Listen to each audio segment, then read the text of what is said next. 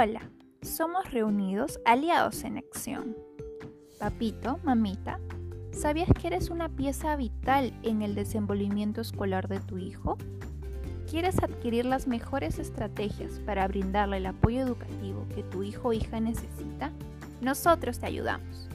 Bienvenido, bienvenida a nuestro podcast sobre la importancia del apoyo familiar en el aprendizaje de los niños y niñas.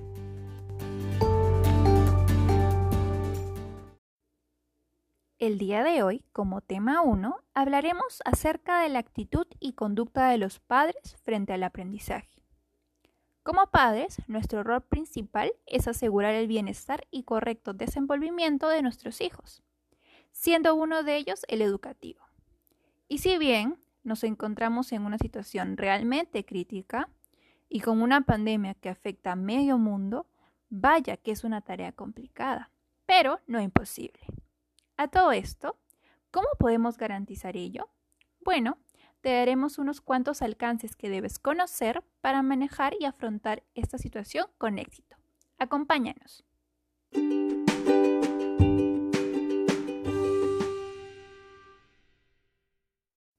Como primer punto, tenemos el nivel de compromiso y participación. Que los padres conozcan, se interesen por lo que sus hijos viven, hacen y aprenden es un elemento clave en su educación.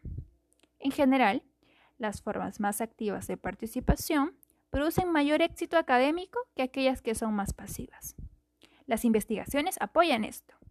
Existe evidencia acumulada a lo largo de más de 40 años que indica que el involucramiento familiar es uno de los factores más incidentes en el éxito escolar de los niños. El hecho de que los papitos y mamitas se involucren en las tareas escolares de sus hijos, preguntando ya sea por el trabajo que realizan en los diferentes cursos, mostrando interés en el progreso escolar y que conversen sobre lo valioso que es una buena educación, permite que los niños y los jóvenes perciban que sus familias creen en el trabajo escolar y la escuela en general. Todo esto resulta en mejores desempeños académicos y una actitud realmente positiva de los estudiantes hacia la escuela.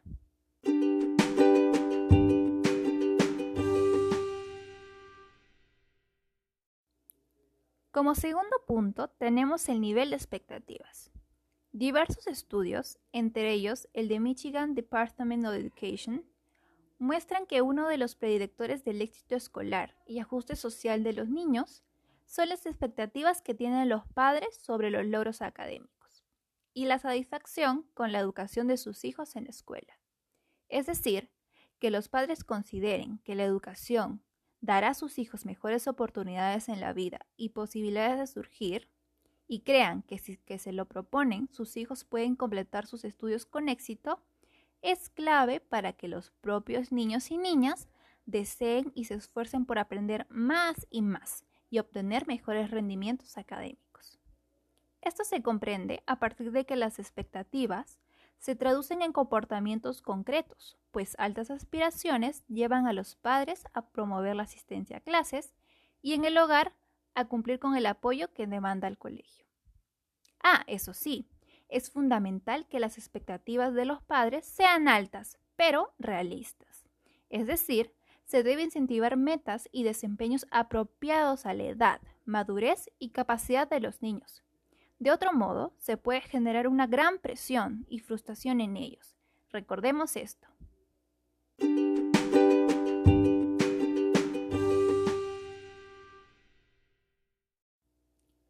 Como tercer y último punto, nos encontramos con el nivel de valoración activa y manifiesta de las capacidades.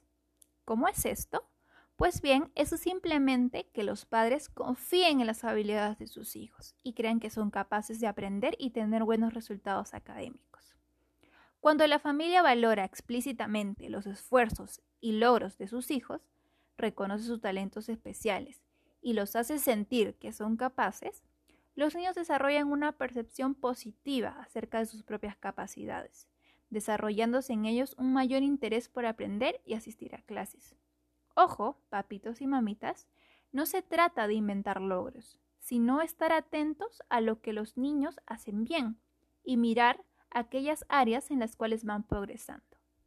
se ha visto que no son los fracasos en sí los que atemorizan al niño o niña y lo hacen sentir incapaz al momento de afrontar nuevos retos, sino que es el juicio y evaluación que hace el adulto de esa experiencia en especial lo que produce una creencia centrada en la derrota. Es por eso que debemos tener en cuenta que la próxima vez que tu hijo o hija saque una buena nota, no le respondas con un mm, ese es tu trabajo o tu deber, sino optemos tal vez por un te felicito, mi amor. Esto es producto de tu esfuerzo y dedicación. De la misma manera, cuando tu pequeño o pequeña saque una baja nota o tal vez una no tan buena, no lo regañes o le grites, ni le digas cosas hirientes. Por el contrario, demuestra empatía con él y recuerda que también está viviendo situaciones nuevas con todo esto de la educación virtual. Y ello le genera mucho estrés y frustración al no poder resolver ciertas cosas. Ten presente que tus palabras son las que se quedan marcadas en ellos. Bien, papitos y mamitas, esto es todo por hoy. Nosotros somos Reunidos Aliados en Acción y estamos gustosos de poder brindarte esta información y aportar con nuestro granito de arena. No olvides de poner en práctica todo lo nuevo que hemos aprendido hoy y reforzar lo que ya conocemos. También recuerda que este es el primero de tres podcasts que te ayudarán a potenciar tu rol como padre en el proceso del aprendizaje de tu hijo o hija. Nos vemos la próxima sesión. Cuídense mucho. Adiós.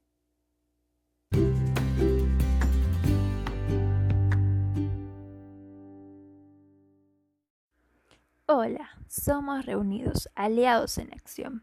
Papito, mamita, o tú que nos escuchas y tienes niños en casa, ¿sabías que eres una pieza vital en el desenvolvimiento escolar de tu hijo?